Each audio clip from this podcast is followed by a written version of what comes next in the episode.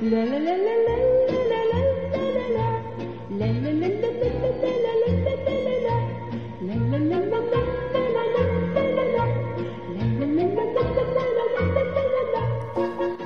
an alle da draußen und hallo an alle hier drin, denn wir sind schon in einer zweiten Chese Live- und Offline-Aufnahme im äh, äh, Post-Ost-Ukrainer ähm, Ausstellungsraum. Das wird auch die letzte sein, denn äh, bald ist die Finissage. Wenn diese Folge hier rauskommt, ist es schon letztes Jahr gewesen. Aber umso schöner, dass wir uns hier alle zu einer kalten Jahreszeit versammelt haben und so viele da sind. Äh, freut mich wirklich.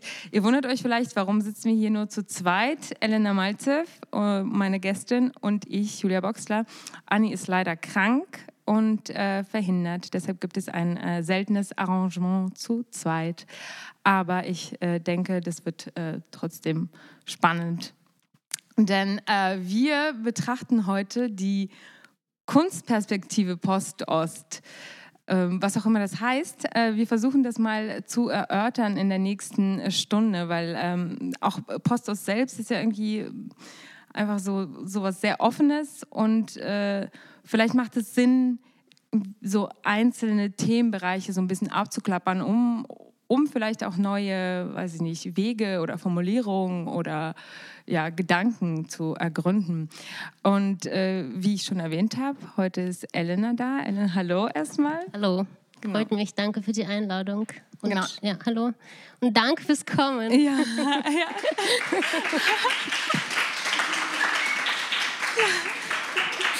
Juhu, man hört Leute. Ähm, genau, Elena, ich stelle dich kurz vor, aber ich glaube, im Laufe des Gesprächs äh, wird, wirst du wahrscheinlich auch noch mehr von dir verraten.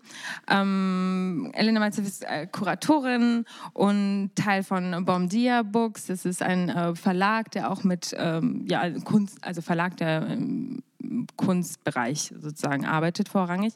Und äh, du co-kuratierst auch einen Offspace in Hamburg. Ähm, also ich habe jetzt hier äh, schlauerweise nur den Instagram-Namen aufgeschrieben. Come, over, Come over Shimalik. Okay. okay, das heißt auch wirklich so. Ähm, und ja, kuratierst in, weiß ich nicht, in vielen deutschen Städten ähm, Shows. Ich war auch bei einer dabei. Du hast mich mit meinem äh, Film, mit meiner ähm, süßen Debütarbeit, die ich über alles liebe, Bye Bye Baby. So haben äh, wir uns eigentlich kennengelernt. Ja, genau. Also ich habe den Film irgendwie bei einer Recherche gefunden und auch im gleichen Zuge den Podcast. Ich weiß gar nicht, was zuerst war, der Podcast oder der Film, aber irgendwie so war das irgendwie auf jeden Fall da. Und das war als, ähm, also ich habe die Ausstellung oder es war so eine Performance, eine Filmreihe, die ich zusammen mit einer Freundin und Kollegen äh, Lisa Klosterkörte gemacht habe. Und das war eigentlich genau, also als, ähm, als wir recherchiert haben und für diese Ausstellung. Und es ging sozusagen um das Thema Weglaufen. So war sozusagen das Oberbegriff. Äh, das hieß Vaxal der Dvaich äh, Bahnhofe 2, also es hatte so einen russischen und deutschen Namen. Und da kam sozusagen ich auf deine Arbeit. So haben wir uns eigentlich kennengelernt. Ja, ja, da war ich natürlich ähm, vollkommen äh, entgeistert und begeistert, und eigentlich dass du auf mich gekommen bist. Und wir saßen auch in so einem Künstlergespräch, Künstlerinnengespräch. Wir haben so einen Artist-Talk auch gemacht. Wir saßen Stimmt. eigentlich zu zweit. wir saßen schon mal so rum. Genau, und da ging es um ähm, meine Arbeit und jetzt geht es auch viel um deine Arbeit und äh, deine Gedanken. Und weil seitdem haben wir schon auch uns öfter, äh, vor allen Dingen im Post-Ostraum wiedergefunden, äh, was auch immer das war, ob das jetzt irgendwelche Kongresse, Talks ähm, etc. war.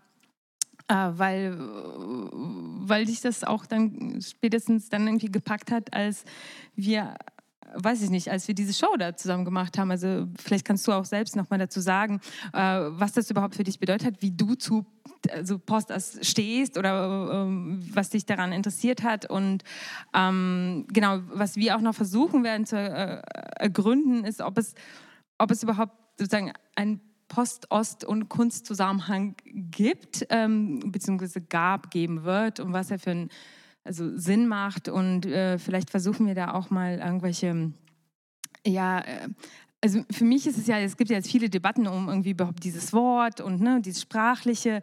Und ähm, vielleicht ist es auch irgendwie schön, wenn wir versuchen, ähm, das Künstlerische als ähm, Perspektive für solche Postostdebatten zu betrachten, äh, weil es uns manchmal ein bisschen mehr Freiheit zu geben scheint, als, als jetzt also nur das Sprachliche. Das ne? also die Theorie meinst du? Ja, genau. Oder also dieses akademisch geschriebene oder akademisch gesprochene, als man auch wenn wir hier wieder in so einem elitären Raum sitzen und äh, vor uns hinschwafeln.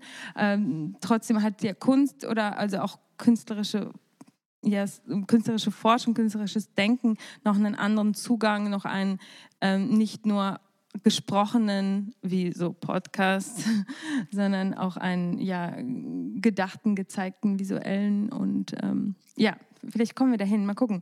Ähm, aber vielleicht kannst du kurz erzählen, wie, was dich an Postos so irgendwie ja, geritten hat und warum und du da so interessiert dann dran geblieben bist. Ja, also, na, also ich Wahrscheinlich kommt so eine Mischung aus einem biografischen Bezug natürlich. Und ähm, also ich habe Kulturwissenschaften studiert mit äh, Schwerpunkt äh, Kunst- und Bildwissenschaften und Sprache und Kommunikation.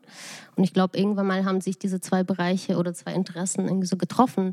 Aber was ich sozusagen noch mal vorhin irgendwie sagen wollte, weil das, also was du schon erwähnt hast, gibt es gerade auch sehr viele Debatten um diesen Begriff Post-Ost. Mm, was ich, also im Zuge der Vorbereitung habe ich sozusagen mich gefragt, also wie ich irgendwie zu diesem Begriff stehe, weil ich jetzt nicht unbedingt zu diesem mit diesem Begriff gearbeitet habe, wenn ich jetzt an Ausstellungen irgendwie gearbeitet habe oder etwas geschrieben habe, was natürlich so inhaltlich Überschneidungen haben, äh, also mit, mit dem, was sozusagen für was Post-Ost steht. Aber also ich habe jetzt diesen Begriff sozusagen nie benutzt.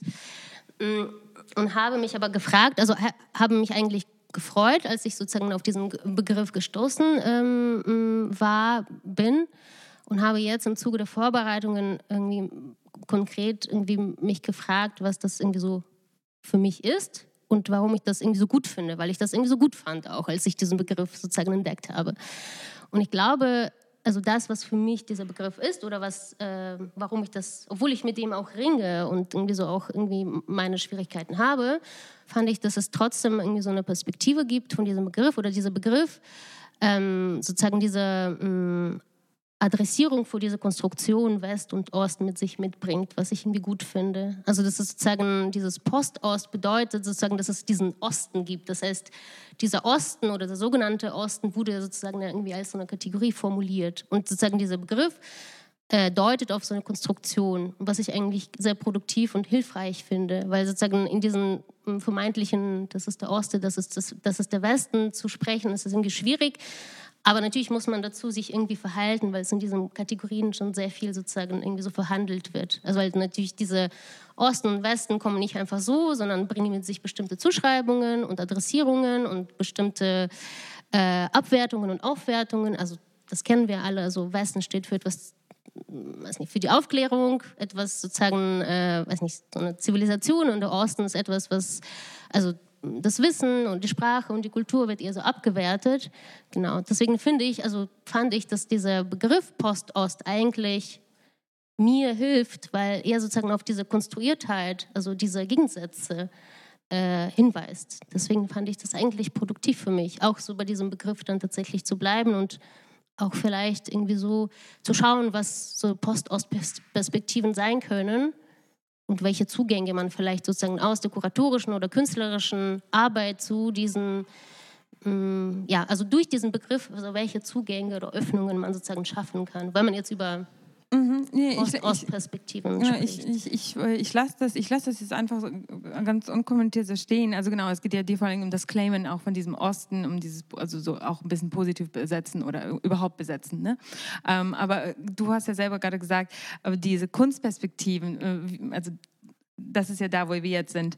Wie äh, wie hast du in deiner Arbeit bis jetzt oder hast du überhaupt in deiner Arbeit Posters benutzt, in deiner kuratorischen Arbeit, in deiner Arbeit mit KünstlerInnen? Und hat sich da was geändert, seitdem du halt mm, mit diesem Begriff und mit diesen, weiß ich nicht, Leuten oder Diskursen oder wie auch immer in, in Zusammenhang geraten bist? Ähm, hat sich das getan? Weil du hast ja auch vorher schon natürlich in deiner Arbeit ähm, mit diesen Themen gearbeitet, die jetzt vielleicht auch teilweise Postost sozusagen anbetreffen. Also ich glaube, dass es sozusagen, mm, dass ich auch so irgendwie so dazu erst kam. Also ich, ich, mm, ich würde sagen, dass ich jetzt sozusagen seit ein paar Jahren viel bewusster mm, damit arbeite, dass ich bestimmte irgendwie künstlerische Positionen, bestimmte Themen mh, sichtbarer äh, machen möchte. Also für mich sozusagen Post-Ost oder überhaupt sozusagen bestimmte künstlerische Positionen, die, sagen wir so, aus der, aus der sogenannten Osteuropa oder aus den Ländern der früher die ehemalige Sowjetunion, waren, die jetzt sozusagen unabhängige, autonome Länder sind. Also die sind im globalen Kunstdiskurs sehr unterrepräsentiert. Also wenn man sozusagen die großen Ausstellungen, Biennalen oder Museumsausstellungen oder auch sozusagen Galerienprogramme anschaut, das ist nach wie vor westeuropäische Positionen, nordamerikanische Positionen. In den letzten Jahren äh, gibt es und, äh, genau, also globale Süden und sozusagen so die Positionen, künstlerische, kuratorische,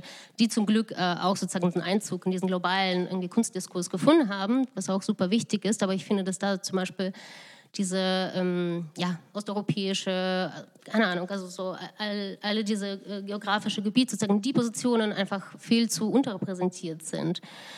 Ähm, und das ist auch etwas, was man vielleicht am Anfang, wenn man jetzt studiert oder irgendwie so anfängt äh, so zu arbeiten, dass das irgendwie nicht auffällt. Wann ist dir das aufgefallen? Wann hast du dich damit? Weil du meintest seit einiger Zeit oder seit, also das war ja wie gesagt nicht immer so, ne? Ja, vielleicht als ich, ähm, also tatsächlich glaube für äh, Vaxal Dvaich, also für das Projekt, wo dein, dein Film gezeigt wurde, dass ähm, ich einfach Lust hatte, tatsächlich einfach mit dieser Referenz von so einem sowjetischen Filmklassiker von Eldar Risanov zu arbeiten, obwohl man natürlich, also das ist überhaupt niemandem hier der Begriff, also dieser Film, also den kennt man irgendwie so in Russland oder so irgendwie so in den ehemaligen sozusagen Ländern der Sowjetunion, weil das, ich glaube, so 70er oder so 80er Jahre der Film.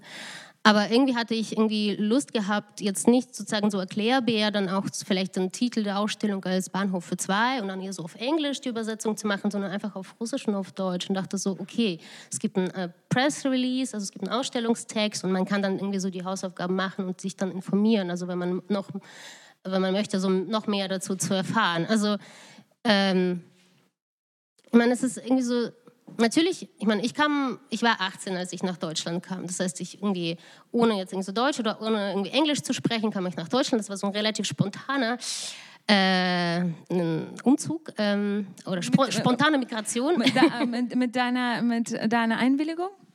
Ja, so halb.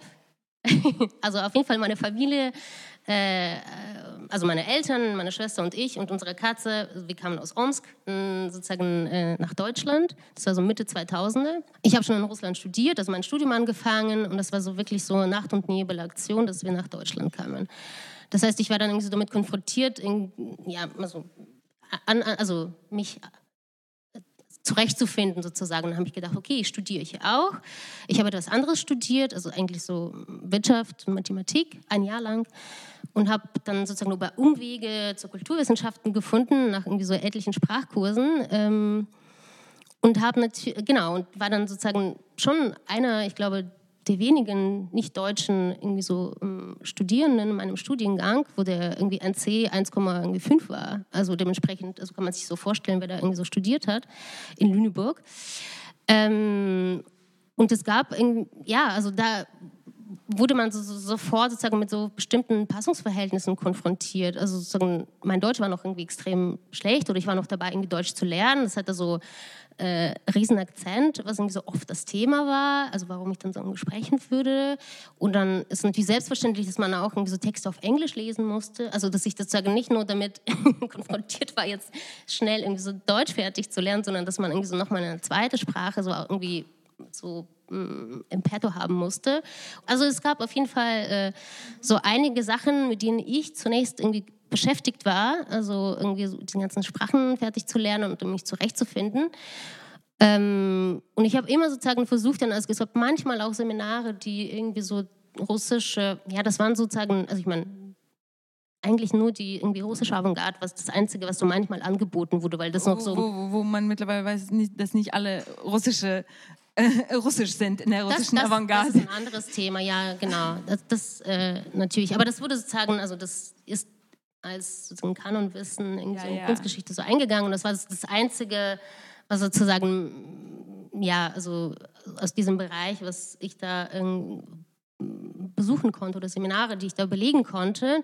Deswegen war das irgendwie, ich habe mich versucht einfach sozusagen sehr irgendwie doll anzupassen und zu also dieses Wissen, was dort angeboten wird, sozusagen irgendwie so in Mengen zu konsumieren. Und natürlich, das ist jetzt quasi auch irgendwie meine Sozialisation, also akademische Sozialisation gewesen. Yeah.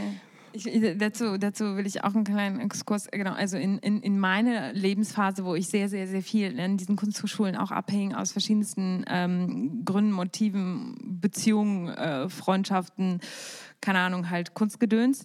Ähm, das war halt auch äh, so eine Lebensphase, das ist auch schon eine Weile her, muss ich sagen, aber da hatte ich das immer auch das Gefühl, also dass das so eine krasse ähm, also dass immer so eine krasse snobistische so Hierarchisierung äh, herrschte, auch ähm, ähm, weil ich habe irgendwie daran gedacht, also weil worüber wir jetzt hier reden, ist ja schon auch also sowas so sehr politisiertes oder wir politisieren das oder diesen Begriff oder so weiter.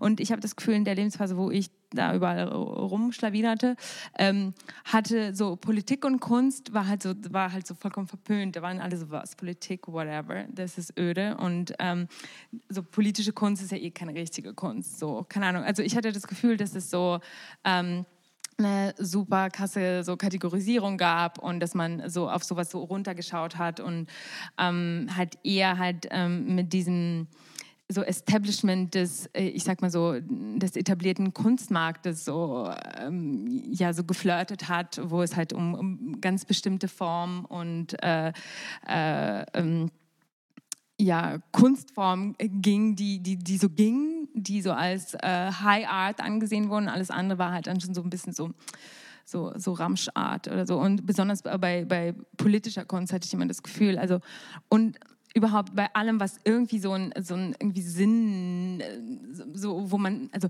Kunst darf irgendwie überhaupt, also muss überhaupt nichts, so ungefähr. Ne? Das war so ein bisschen so the attitude und alles, was so, was so ein bisschen so nach Sinn war, ähm, ähm, schien mir irgendwie mal so ein bisschen verpönt. Ich habe das wirklich gefragt, weil also ich, ich habe mich schon damals sehr gewundert. Ich habe mich auch sehr gewundert über diese Kategorisierung, in die man sich ja auch so freiwillig so pressen ließ, so als Künstlerin. Ich habe da auch viele ähm, viele Gespräche, weil gleichzeitig haben diese ganzen Künstler ja in irgendwelchen vollkommen ähm, äh, harten Jobs gearbeitet. Also die, die mussten, die, die nicht mussten, mussten natürlich nicht. Die haben halt einfach nur äh, ja, High Life gehabt. Und die anderen haben, weiß ich nicht, so, äh, was man halt so hat, hat äh, Art Handling, Kunstaufbau, Messebau, was weiß ich. Und ähm, aber sie hätten auch so, weiß ich nicht, 3D-Modeling machen können, weil sie damit arbeiten in ihrer äh, in ihrem Kunstding oder Design oder so, damit hätten sie Geld, aber das durfte man nicht, weil man ist ja High Artist und dann degradiert man sich ja zu irgendwas anderem. Und also diese ganzen Diskurse habe ich schon damals ehrlich gesagt nicht so verstanden, weil ich aus einem bisschen anderen Kontexten kam und ähm, mir schien das fremd. Ähm, und äh, habe auch diskutiert, aber anscheinend äh, schienen diese ganzen Leute dazu ähm, geformt worden zu sein, dass man halt ähm, möglichst idealisiert ähm, irgendwie in so, einer, in so einem Kunstmarkt äh, sich versucht zu etablieren, der eigentlich auch, auch äh, vollkommen auf so Illusionen gebaut ist. Ähm, warum denkst du, ist, ähm, also und das deutet so ein bisschen auch darauf hin, was du sagst, ne? dass man halt irgendwie so sich anpasst, sich irgendwie also bestimmten Normen äh, unterwirft, äh, gleichzeitig aber so eine ganz Freiheit suggeriert wird. Und ähm, warum hat dieses politische, warum setzt es äh, gefühlt bei allen, die ich auch so kannte, auch im künstlerischen so, warum setzt es dann so so spät erst ein und manchmal auch mit so einer Enttäuschung verbunden oder Verbitterungen äh, verbunden? Oder warum ist jetzt, darf jetzt Kunst politisch sein und also wenn man Dokumente oder so ansieht und wird dann trotzdem halt so ein bisschen behandelt als, ähm, naja, das, das mussten sie halt machen. Ne? Das ist ja, das mussten sie halt machen jetzt. Ich, ich weiß gar nicht, ob ich irgendwie das beantworten kann. Also es gibt ja generell immer Moden auf bestimmte Themen. Ich meine, so die Kunst mit der, also ohne dass ich an der Kunsthochschule studiert habe. Also ich habe an einer Kulturwissenschaften an der Uni studiert, aber natürlich irgendwie mh, mm, arbeitet mit so bestimmten Kunstbegriffen. Äh, ich meine, ich komme von der Uni, die in so einer starken institutionskritischen irgendwie Tradition mh, diesen Studiengang überhaupt äh, irgendwie ins Leben gerufen hat. Also wo sozusagen mh, Kunstfeld als schon sozusagen so ein ähm, durch bestimmte Machtverhältnisse durchdrungenes irgendwie so Feld, Feld begreift. Von daher, ich weiß nicht genau, so die Begriffe, mit denen ich immer irgendwie studiert habe oder gelernt habe, waren schon sozusagen eher so politisch oder irgendwie Nee, warum ich darauf, äh, warum, ich das überhaupt so angesprochen habe, also weil ich das Gefühl hatte, dass die Leute, die ähm, vielleicht irgendwas mitgebracht haben, ne, so wie äh, du äh, was mitbringst äh, aus einem transkulturellen oder ähm, Erfahrungsraum, ähm, dass ich das Gefühl hatte, dass das überhaupt nicht so appreciated war. Also in der Zeit, also ich spreche auch von vor zehn Jahren oder so, sondern dass alle halt irgendwie so einem bestimmten äh, Kunstideal nacheiferten und ähm, dass das jetzt vielleicht, ähm, ja, vielleicht deutlicher ist und das jetzt, also das kannst du mir auch äh, sagen, weil du bist aktiver jetzt drin, ob du jetzt beobachtest, dass zum Beispiel, da bleiben wir beim Postost-Gedanken, äh, ob äh, Künstlerinnen, ähm, das können wir jetzt überall beobachten. Ne? Früher waren wir so alle irgendwo allein verstreut, ob das jetzt der Medienbereich ist, der, weiß ich nicht, andere Kulturbereich.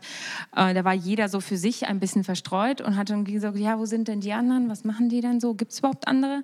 Und man macht irgendwie sein Ding und ähm, äh, weiß auch nicht, ob das irgendwie so cool ist, wenn man halt irgendwie mit seiner Heritage so arbeitet, die man reinbringt oder nicht. Ob sollte man nicht eigentlich darüber hinaus arbeiten, weil sonst ist es ja lame, wenn man eigentlich mit dem arbeitet, was man so mitbringt. Ne? Das sind ja all diese Gedanken, die uns äh, umtreiben.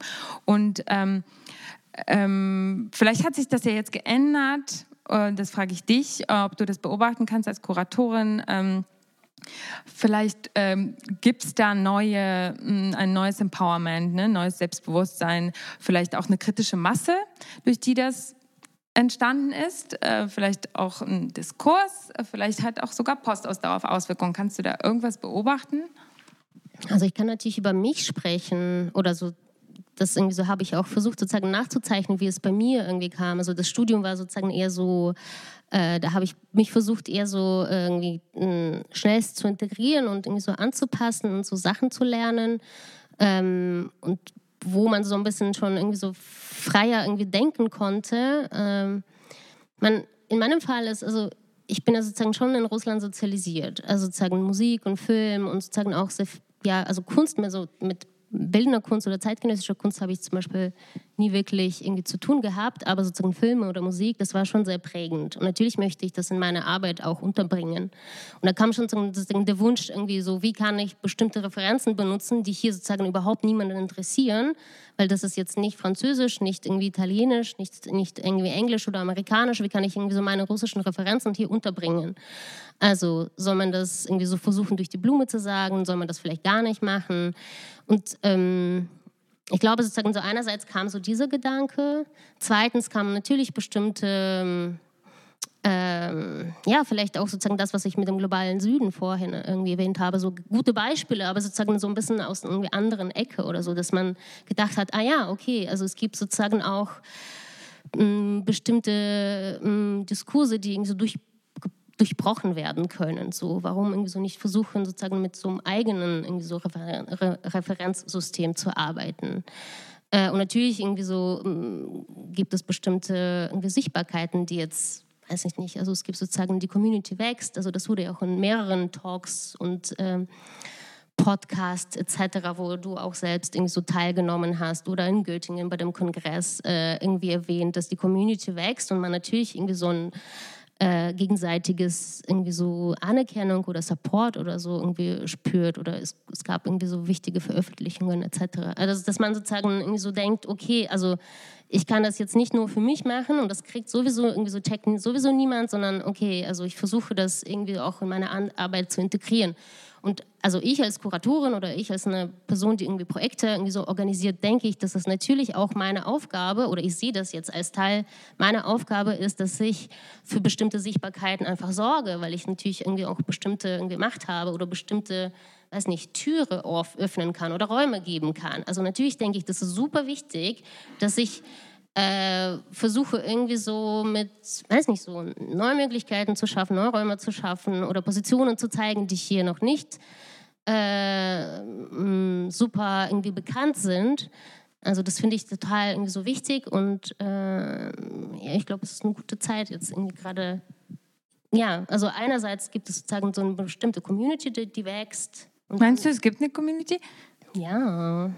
Okay, gut. Dann, ähm, ja, gut.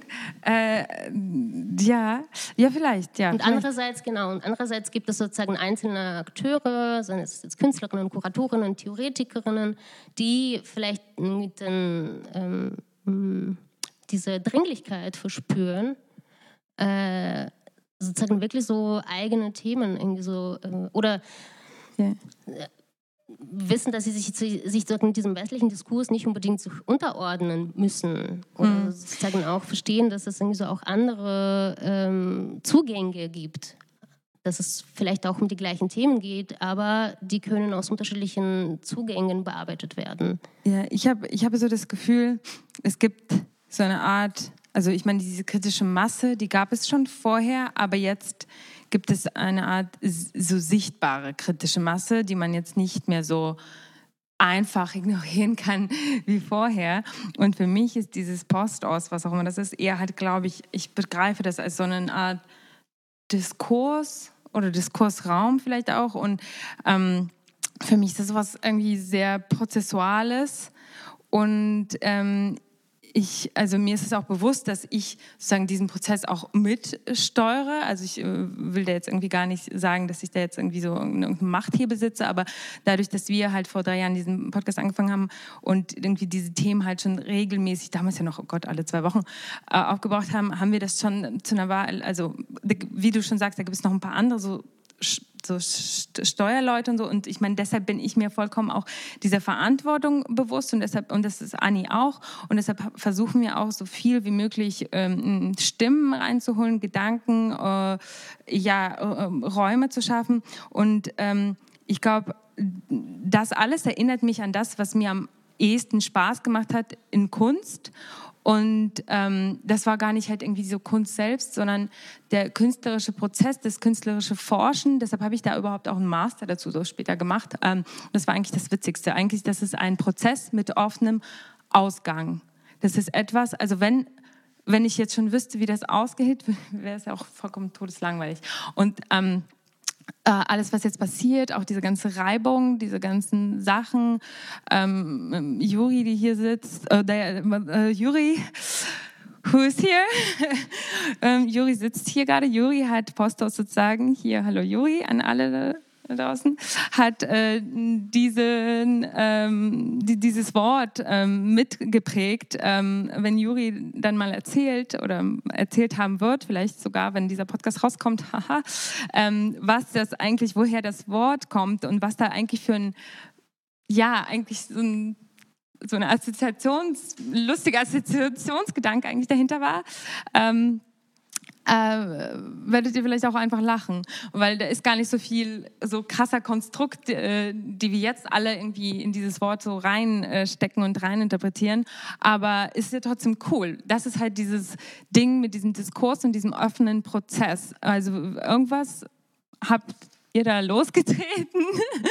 Und äh, wir alle, das ist so ein Schneeball hier geworden und ähm, wir können das jetzt auch nicht mehr so richtig ne, äh, kontrollieren. da gibt es ja auch, und deshalb ist es vielleicht auch spannend. Und mh, deshalb versuchen wir es jetzt mal so zu zerschlagen in diese, in diese Themenbereiche, so wie Kunst, was mich aber ähm, überall begleitet, also egal von welcher Perspektive ich dieses Post aus betrachte, ist halt schon genau dieser Gedanke von Verantwortung, dass ich ähm, auch deshalb manchmal mich ärgere oder auch so richtig wütend bin, wenn ich denke, oh Gott, wer benutzt dieses Wort? Diese Person hat noch nie irgendwie den ganzen Diskurs noch gar nicht erfasst oder so. Also ich, ich, ich merke bei mir auch so eine ganz komischen ähm, Arten von ja, so, so, weiß ich nicht, irgendwelchen parentalen Gefühlen, die, die, die überhaupt eigentlich nicht so Platz haben. Aber ich äh, wünsche mir und ähm, denke, das ist auch sehr wichtig, dass wenn wir in so einem Raum sitzen, wo wir kollektiv so etwas führen, ähm, dass dann der Gedanke des Solidarischen, weil ich glaube, das ist das, was uns am Ende alle verbunden hat, ob das in, jetzt in in, weiß ich nicht, Post aus Normal, Post aus Kunst, keine Ahnung ist. Also, dass, dass man diesen solidarischen, kollektiven Gedanken eigentlich so als Grundsatz sich abspeichert für dieses, dieses Post-Ost, weil ich glaube, das war das Gefühl, was ähm, wir, also als äh, Juri damals unter anderem äh, dieses äh, Wort da anbrachte in so einer kleinen äh, Runde. Ähm, das Gefühl, was uns alle durchfuhr, war halt eigentlich halt eben dieses Kollektive, dieses nicht jeder für sich alleine und so weiter.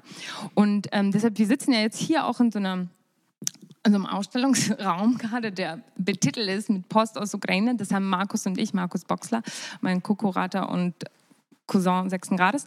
Ähm, äh, haben wir uns ausgedacht im März. Das war halt so eine Reaktionswelle von wir müssen was tun. Ähm, es gab diesen Raum, Markus hat den aufgetrieben. Ähm, wir machen halt eine Soli-Ausstellung mit ukrainischen Stimmen vorrangig. Und ähm, Genau, und haben ihn damals im März, also haben wir uns eigentlich, habe ich gesagt, ja, lass uns das irgendwas mit Post aus nennen, so, weil das war halt damals auch noch weniger kompliziert gedacht als jetzt, dieser, äh, dieser Name. Und ähm, das war auch sowas, ein, also ein kollektiver Gedanke, ein, äh, ein, ein verbindender Gedanke.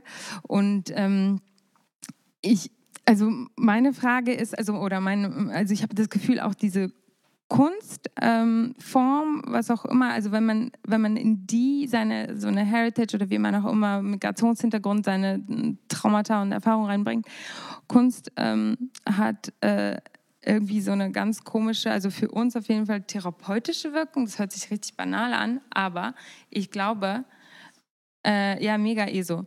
Aber, also das kann ich für mich sagen, du hast meinen Film ausgestellt, selber schuld. Alter, das ist mega die Therapiebombe. Diesen Film, der hat mich halt einfach, also der hat mich, also der hat mich, weißt du, wie ich den durchgeheult habe. Ich habe, also ich hasse, ich habe den, ich habe den richtig, richtig durchgeheult. Also ich habe das, Bei das war Künstlergespräch hast du auch geweint. Äh, da habe ich auch geheult und wenn ich den schaue, ich schaue den zum 50. Mal, ich heul den Film durch. Und äh, ich habe den geschnitten ohne Schlaf und nur so. Äh, äh. Und also, nur mal so.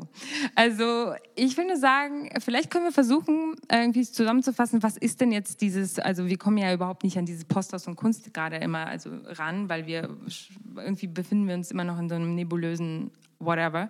Ähm, vielleicht können wir versuchen festzuhalten, ob es irgendwelche Merkmale gibt für Post, Ost und, weiß nicht, und Kunst, also die Kunstperspektive in Postos, ob es da irgendwas gibt, was wir festhalten können, was, ähm, äh, was vielleicht auch anders ist, um das zu sehen, ob das überhaupt notwendig ist, ob das überhaupt wahrgenommen wird, weil wir haben jetzt gerade auch von der Introspektive die ganze Zeit geredet, aber was ist eigentlich die Außenperspektive? Bekommt da irgendjemand irgendwas mit? Also, dass es, also in der also im Kulturraum Postos, also bekommt es irgendjemand mit außer uns? Hast du was mitbekommen? Naja, also ich würde das irgendwie so breiter fassen, glaube ich, und nicht nur denken, sozusagen diese Ausstellung ist Post-Ost. Also ich würde tatsächlich Mm, also ich habe ja anfangs auch von, von diesen äh, Sichtbarkeitslücken gesprochen. Und das ist sozusagen für mich, also am besten niemand kriegt das mit, weil das sozusagen alle irgendwie Zugänge haben. Also alle irgendwie Künstlerinnen, alle Kuratorinnen, Theoretikerinnen etc., all, alle haben gleiche Zugänge zu allen Ausstellungsräumen, äh, Kunstmarkt, allen Kunstmarktsegmenten etc. Also ich glaube, das wäre sozusagen die Idealvorstellung. Aber sobald wir noch in den Postost und den globalen Süden und, und so weiter sprechen, es ist spricht das schon sozusagen von bestimmten irgendwie Zugangsbeschränkungen. Also von daher, also ich würde diesen Postost irgendwie so viel breiter irgendwie so denken und tatsächlich vielleicht irgendwie so mit so einer geografischen Einordnung, obwohl das natürlich auch so eine Konstruktion, wenn man jetzt von so Osteuropa spricht, oder das ist ja auch irgendwie so eine konstruierte Kategorie. Aber dennoch, also sozusagen dort anfangen und denken, also weil, wie gesagt auch, also das ist nach wie vor so Künstlerinnen, Kuratorinnen etc., die aus so den Ländern von irgendwie äh, sogenannten Osteuropa kommen oder ähm, Länder des ehemaligen Sowjetunions, also die sind immer noch sehr, sehr unterrepräsentiert, also innen irgendwie auf der globalen Kunstkarte. So, das sozusagen für mich das irgendwie erst dort anfängt. Dann ist es für mich auch zum Teil auch Themen, mit denen man irgendwie so diese Künstlerinnen oder sagen wir so Künstlerinnen, die eine Migrationserfahrung haben, also selbst irgendwie so migriert sind oder eine Migrationsgeschichte haben, dann irgendwie so kommen natürlich auch, nicht bei allen, aber so einige arbeiten, also arbeiten das irgendwie so in, eine, in ihrer irgendwie Arbeit auf und kommen sozusagen die ganzen ähm, Diskriminierungserfahrungen äh, aufgrund von Geschlecht und ähm, Herkunft, aber auch Sprache. Also sozusagen so diese Themen, die sozusagen bei diesen Künstlerinnen, die meinetwegen in diesen Herkunftsländern leben oder auch sozusagen in den neuen irgendwie Heimatsländern oder Heimat ist vielleicht äh, kein gutes Wort, aber sozusagen in den neuen irgendwie so Ländern leben und sozusagen diese Migrationserfahrung thematisieren, ist für mich auch ein, ein ähm, Topos, was ich sozusagen unter diese Post-Ost-Perspektive irgendwie fassen würde. Und dann natürlich auch diese ähm, äh, also Künstlerinnen, die mit Themen arbeiten, die,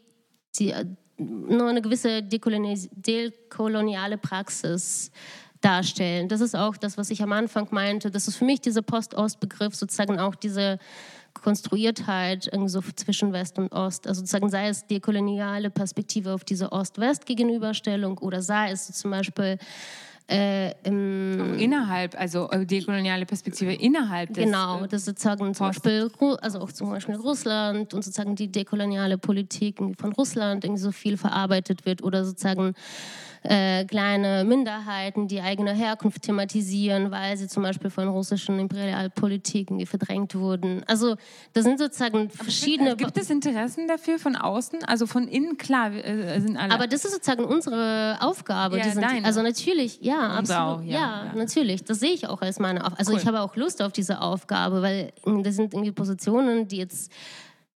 Ich meine, glaube, diese Künstlerinnen und auch solche äh, Leute, die sozusagen meine Arbeit machen, man möchte natürlich jetzt nicht auf einen Aspekt reduziert werden. Also das ist jetzt die Postost irgendwie Kuratorin mhm. oder das ist, ah ja, die arbeitet zu, ihre, mhm. zu ihrem Umzug aus Kasachstan. Also stell dir vor, mhm. du würdest 20 Mal den Film drehen. Also das ja, möchtest du ja auch nicht.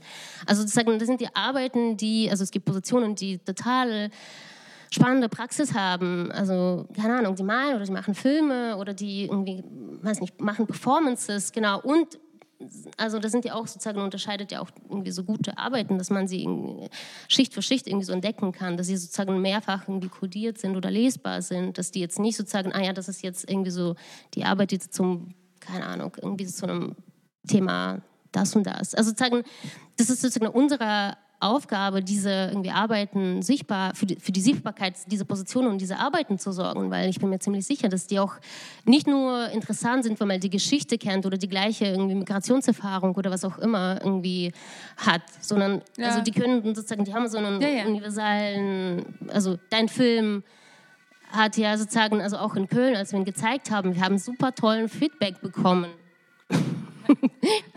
zum Beispiel auch. Danke. Also ja, ja, ich habe ja auch Leute, das sind die jetzt gar nicht unbedingt Menschen, ja. die irgendwie aus Kasachstan vor 20 Jahren irgendwie so ausgewandert ja, ja, sind. Und das ist jetzt sagen ja auch der, irgendwie der Unterschied ähm, oder sozusagen das ist dann auch die Qualität der guten Arbeiten. Aber ob die für alle anderen interessant sind, also das muss man erstmal sehen. Mhm. Man muss mhm. zuerst sozusagen für die Sichtbarkeit irgendwie sorgen, damit sie irgendwie zugänglich gemacht sind. Ja, das ist glaube ich ganz wichtig, auch dieses also diese multidirektionalen Perspektiven, also innerhalb wie außerhalb, also dass man seine eigene Arbeit irgendwie erlaubt, äh, multidirektional zu sein, aber auch, dass man von außen, also wenn man, wenn man kuratiert oder so, dass man vielleicht das sel also das scheinbar selbe Ereignis von verschiedenen, also wie das zum Beispiel mit Decolonial oder so ist, ne, dass man verschiedene Perspektiven zulässt, vielleicht zu einem Ereignis und da halt so einen Raum gestaltet. Deshalb finde ich, also das ist ja auch zum Teil das, was halt äh, bei der Dokumente passiert ist, was halt der auch zum Teil sehr viel Kritik erfahren hat oder so, weil das halt wie so ein, so ein Raum war. Also da gab es ja irgendwie ganz ähm, tradierte Stimmen, die meinen, wo war da die Kunst oder so. Ne? Also ähm, das ist aber etwas, also, wo ich denke, okay, das ist das, was mich eigentlich am meisten, also schon immer interessiert hat, eigentlich dieses Prozessuale an der, an der Kunst oder weiß ich nicht, Forensic Architecture Geschichten oder so, ähm, wo, wo, dann auch so schon so was Sinnstiftendes ist oder so. Das hört sich schon wieder irgendwie so, äh, so mega soziologisch eh, eh so politisch an, aber wahrscheinlich ist das auch eher das, was mich interessiert. Auch hier, also ähm, vielleicht auch dieses ganz kurz, dieses Therapeutische, was ich gemeint habe, ist äh, gar nicht so eh so gemeint gewesen, wie das klang, ähm, sondern also zum Beispiel auch Arbeiten hier in, in diesem Raum, also von Sascha Kurmas oder so, da gibt es Arbeiten, die sich halt mit dem Krieg, der halt schon acht Jahre in der Ukraine äh, stattfand, äh, bevor der genozidale Angriffskrieg und die Invasion in Russland am 24. Februar begann. Und da haben sich Leute ähm, also KünstlerInnen schon auch vorher damit auseinandergesetzt, was da eigentlich schon äh, seitens Russland passiert und das äh, verarbeitet in der Kunst. Und natürlich gibt es auch Rezipienten, die diese Kunst rezipieren und darauf reagieren. Äh, Alarm Symphony, das können sich, da gibt es Leute, die darauf, also das ist jetzt aus, das würde sonst alle 15 Minuten hier angehen und ähm, das ist auch eine Arbeit von Sascha Kurmas und ähm, da würde halt dieser, dieser Ghoul, also ich weiß gar nicht, dieser Havarie-Alarm ähm, äh, super lautstark durch diese Räume schallen. Hier ist im Keller da ähm, die Installation, ähm, da reagieren die Leute wirklich teilweise ganz krass drauf. Also es ist schon alles so sehr, also besonders im Kontext mit der Ukraine. Ähm, und ähm, mit dem Angriffskrieg Russlands da ist das jetzt schon alles sehr, ähm, sehr krass. Ähm, ich, ich will therapeutisch ist vielleicht das falsche Wort, vielleicht haben wir ein anderes Wort dafür, aber sehr krass. Also für UkrainerInnen ist es, bedeutet es viel, Ne? Das jetzt sowas zu sehen auch, äh, also wenn Sie hier sind, wenn Sie diesen Film sehen, der eigentlich hier läuft, der hinter uns ist, ähm, äh, von Anatoly Sachivko, ein krasser Film, wenn ihr Zeit habt, guckt ihn euch an, der dauert eine Stunde allerdings, aber bis Ende der Woche ist, könnt ihr das noch machen. Ähm, ja, dann, dann weinen Leute hier und sowas. Ne? Also ähm, da gibt es schon auch, das ist wieder so was Kollektives, kollektive Traumata und so weiter, ne, die dann vielleicht auch durch die Kunst ähm, ja irgendwie aufgearbeitet, bedient werden. Ähm, vielleicht fühlt man sich aufgehoben, vielleicht auch nicht. Ähm, vielleicht fühlen sich manche auch eher getriggert. Ähm, aber ich glaube schon, dass Kunst äh, für Leute, die irgendeine Art von Bruch erlebt haben ne, und, äh, oder mehrere, dass das äh, schon noch anders wirken kann. Und meine, also kommen wir mal zu den Merkmalen. Ich habe das Gefühl, also, das, also wenn wir jetzt Postos betrachten, ob wir das jetzt Postos nennen, also dass das ähm, schon etwas ist, was vielleicht die KünstlerInnen verbindet, ähm, dass die diese Brüche irgendwie jetzt nicht durch äh, ähm, äh, also künstlich, äh, weiß ich nicht, durch äh, Drogeninfusion äh, produzieren müssen oder irgendwas. Also die, man kommt mit Brüchen in, in eine Welt, wo man schaffen muss und, ähm, und man schafft tatsächlich irgendwas, also ob man will oder nicht, mit, mit diesen Brüchen. Ob das jetzt Migrationserfahrung ist, ob das irgendwelche anderen äh, Traumata sind. Ähm, das, das müssen sich manche anderen Künstler, die jetzt das nicht haben, durch, weiß ich nicht, andere Sachen erst so äh, reproduzieren. Ähm, natürlich muss nicht jeder nur aus irgendwie einem Leidensdruck schaffen äh, oder Kunst erschaffen, überhaupt nicht. Aber tatsächlich kenne ich viele, die das so tun. Und ähm, ich habe das Gefühl, dass das vielleicht ein verbindendes Element sein könnte von Leuten. Das heißt nicht, dass die alle halt irgendwie so ein äh, irgendwie Traumakunst machen. Ne? Also das ist, ist ja nur als der, also als der Motor oder als der Trigger oder als irgendein Hintergrundrauschen ähm, oder so zu spüren. Ich weiß nicht, ich hatte mir noch äh, andere Merkmale äh, aufgeschrieben, so wie ja diese transkulturelle Erfahrung, die man ja auch, also früher musste also früher dieser ganze Exotismus, ne, der betrieben wurde von so äh, Künstlern oder Poeten oder so, wenn man jetzt also wirklich an irgendwie diesen klassischen Künstlermann äh, denkt, der dann eine Europareise macht oder so, ne, um äh, in den entlegenen Dörfern äh, die äh, Eingeborenen kennenzulernen und äh, das dann hervorzubringen in seiner hohen Poesie oder Malerei.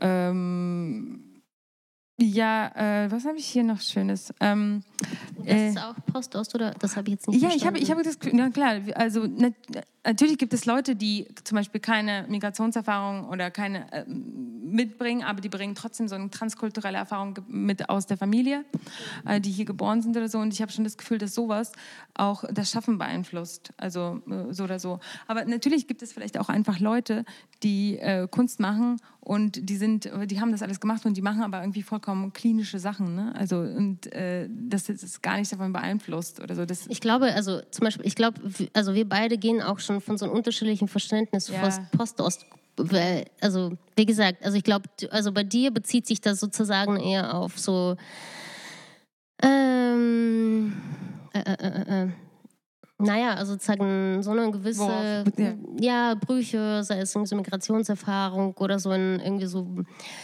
äh, oder sei es irgendwie so politische Umwälzungen, die man vielleicht thematisiert, ja, also also ich, als ich mir sozusagen gefragt habe, wie ich das für mich irgendwie formulieren kann, also in Positionen etc., habe ich wirklich irgendwie gedacht, nein, ich denke, also zumindest kann ich jetzt auch aus meiner Praxis irgendwie so das mh, mm, denken, dass mich irgendwie so auch oft Personen oder so Positionen interessieren, die gar nicht so diese Erfahrung haben, aber äh, die machen tolle Arbeiten und die leben aber, weiß ich nicht, in Kosovo so. Und äh, die arbeiten zu etwas anderem. Aber für mich ist sozusagen, also ich denke, okay, ich möchte unbedingt mit dieser Person irgendwie so arbeiten.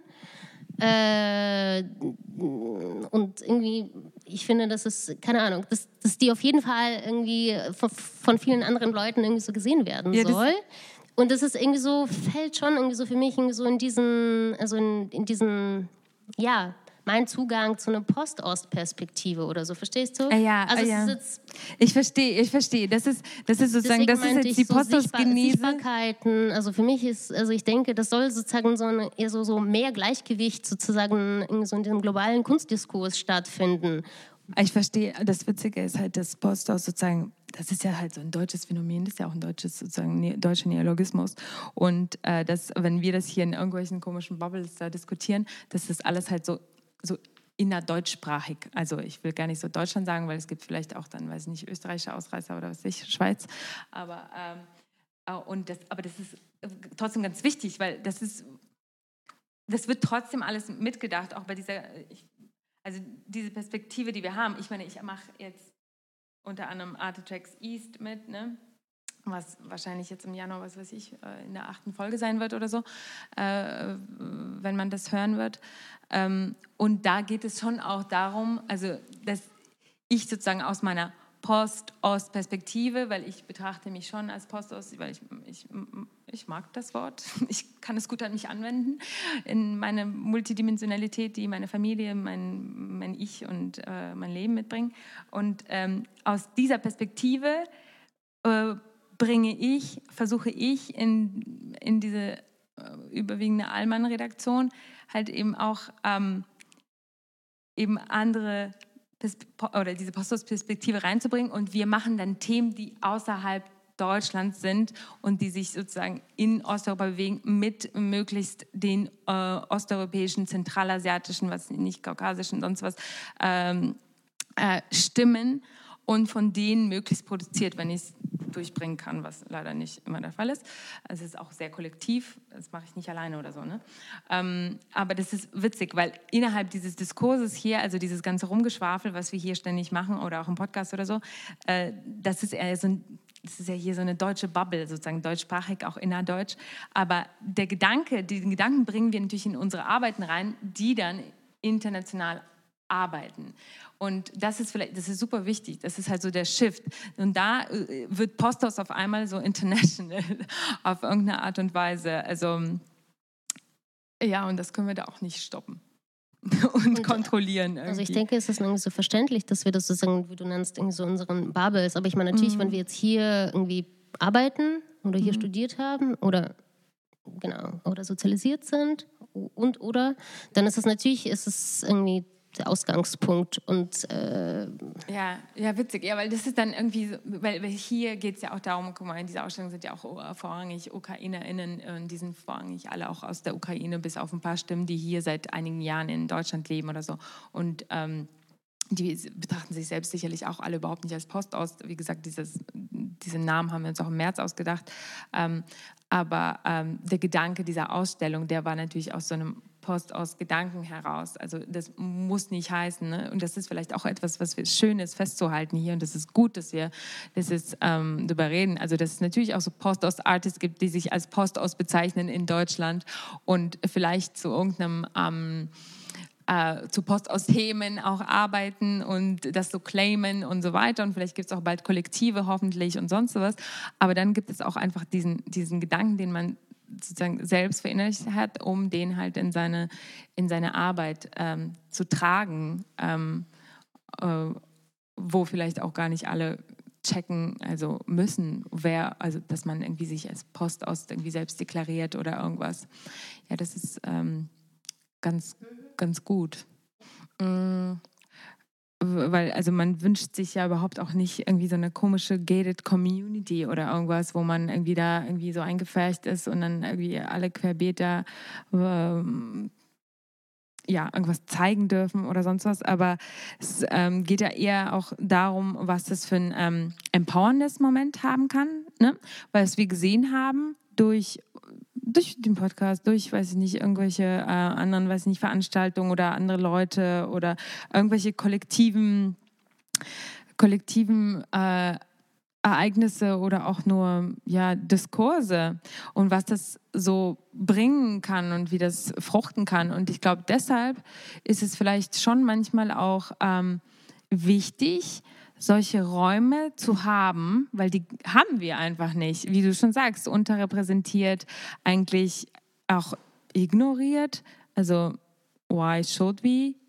Und ähm, deshalb glaube ich für mich, dass auch, wie, wie ich schon meinte, in dem Prozess auch einfach nur wie so, ein, ähm, wie so eine Etappe, dass es schon wichtig ist, ähm, dass man vielleicht Leute, die sich mit diesem Post aus wie auch immer assoziieren innerhalb von Deutschland, innerhalb von einem deutschen ähm, KünstlerInnen-Raum mm, oder vielleicht, also dass man die zusammenbekommt. Ähm, und äh, das heißt jetzt nicht, dass sie irgendwie, also ich, ich, ich will das jetzt gar nicht so ein Klassentreffen oder sowas, also das wäre schön.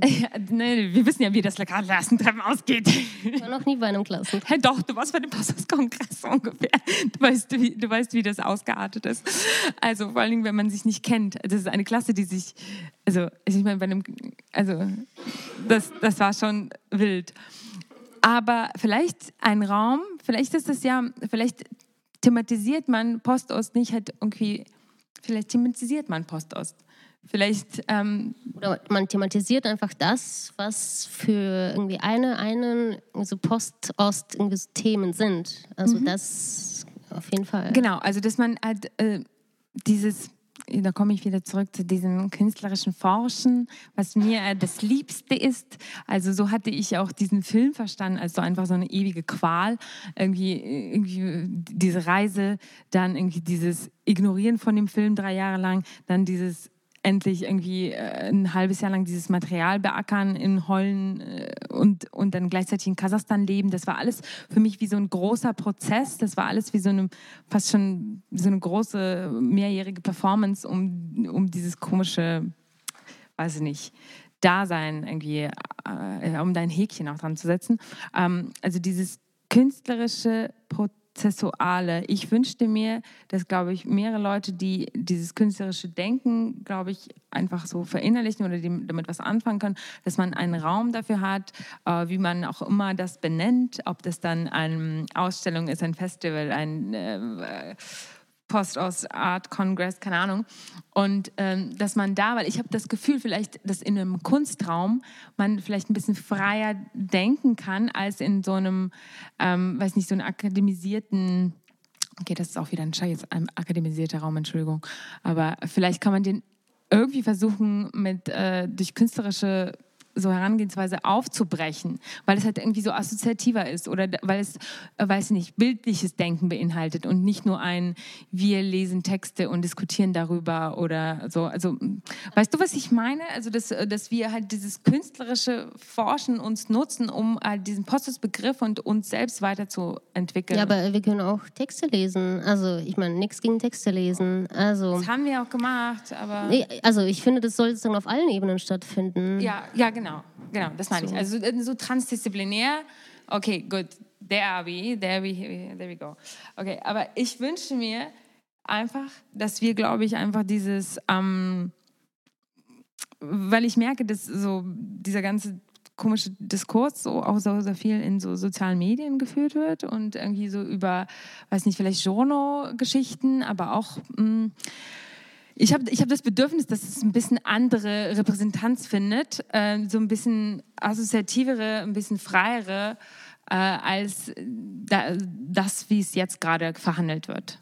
Auf jeden Fall, ich glaube, das ist so gut, dass es so stattfindet und äh, also soll, ich glaube, du hast natürlich, du bist so mittendrin und hast vielleicht eine, so, so eine andere Perspektive, aber ich glaube, das soll weiterhin so irgendwie so dieser Diskurs entwickelt und geführt werden und irgendwie so ein weitere, weitere, weitere irgendwie Communities und Bubbles erreichen und eine andere Sichtbarkeit bekommen. Also es gibt ja sozusagen auch, es ist ja auch nicht nur so ein Nischending, also es wird sozusagen auch... Schon, oder? Es ist voll das Ja gut, aber es, es gibt irgendwie Arte-Berichte äh, darüber und FAZ-Berichte darüber. Also sozusagen, es findet schon irgendwie so breiter äh, statt und nicht nur in irgendwelchen Telegram-Gruppen. Also von daher, ich glaube, es ist okay. Also es, es soll sozusagen auf allen Medien und in allen Formaten stattfinden und äh, also dass die Leute sich treffen.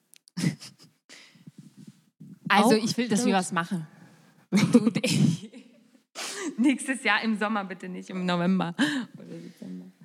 Irgendwas, irgendwas, okay, das ist jetzt, führt jetzt schon äh, ins Private. Aber ähm, okay, was siehst du denn für Zukunft äh, weiß ich nicht, in, in, für deine Arbeit jetzt, wir wollen gar nicht so weit weg, einfach äh, für deine Arbeit, du hast ja eigentlich schon beschrieben, wie du das siehst, aber ähm, hast du vielleicht direkte Pläne? Also ja, also es gibt Pläne auf jeden Fall, aber so generell finde ich, dass solche Leute wie ich einfach mehr, äh, also mehr ähm, Macht haben sollen. Das finde ich auch. Nein, also ich, ich, ich, sehe viel zu wenige Leute, die irgendwie so in Deutschland Migrationserfahrung haben, die ähm, Institutionen leiten. Also es gibt inzwischen irgendwie Ausstellungen, wo man natürlich dieses Jahr, also nach dem 24. Februar hat man auch sehr viele ukrainische Positionen irgendwie gesehen. Das ist super und ich hoffe, das bleibt auch so. Also dass die auch weiterhin irgendwie Ausstellungen machen werden, also Künstlerinnen vor allem.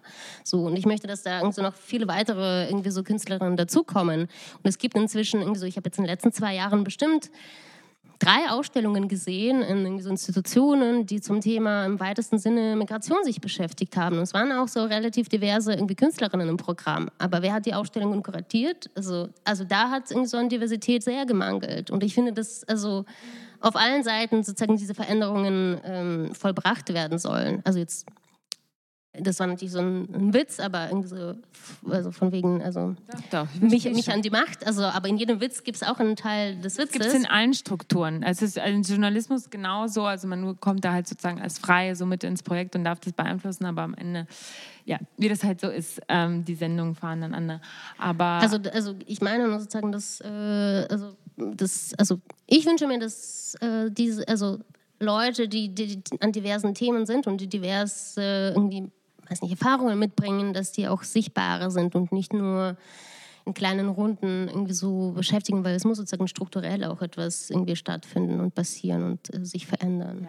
Ich, genau, ich glaube auch, ich wünsche mir also äh, auch, oh, das hatte ich mir hier aufgeschrieben, mehr, äh, glaube ich, Repräsentanz in etablierten Räumen. Die müssen wir uns auch äh, erkämpfen und machen wir auch zum Teil. Und ähm, dann, oh, wenn man da ist, dann muss man, also da ist wieder dieses kollektive Denken, da muss man alle mitziehen. Also das finde ich halt irgendwie sollte, äh, dieses Kollektive, dieses Solidarische finde ich, äh, das ist zumindest bei Postos so für mich so eingeschrieben, eingemeißelt ähm, und das muss man halt auch mitverantworten, wenn man, wenn man Postos äh, irgendwo raufschreibt zum Beispiel. Ne?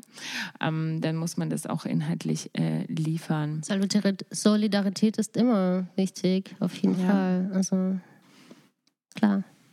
Ja, gut. Und dann der nächste Punkt wäre natürlich, wenn wir uns irgendwie in diesen Räumen, äh, weiß ich nicht, äh, versuchen zu gegenseitig zu dekolonisieren und so weiter, dass man dann das aufmacht und äh, weiß ich noch weiter denkt, also noch postmigrantischer und so weiter. Aber ich habe das Gefühl, wir sind halt jetzt selbst irgendwie bei uns noch irgendwie in so einem oh, ja, in so einem Raum, wo wir uns äh, so gegenseitig erstmal kennenlernen müssen, glaube ich, gefühlt.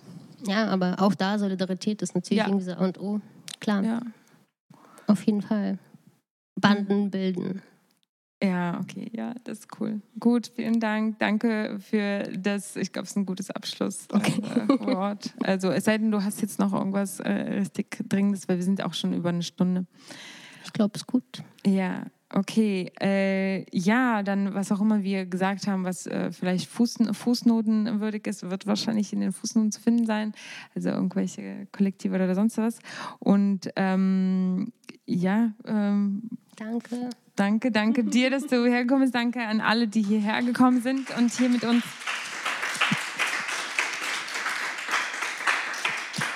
Auf weitere Bündnisse und Projekte. Ja, auf jeden Fall. Und äh, äh, Räume, Räume an sich reißen.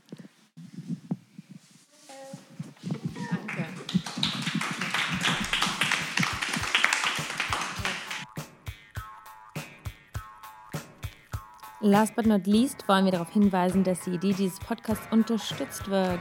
Dafür danken wir der LMDR Nordrhein-Westfalen für ihre finanzielle Unterstützung und freuen uns riesig über die Förderung des Ministeriums für Kultur und Wissenschaft NRW.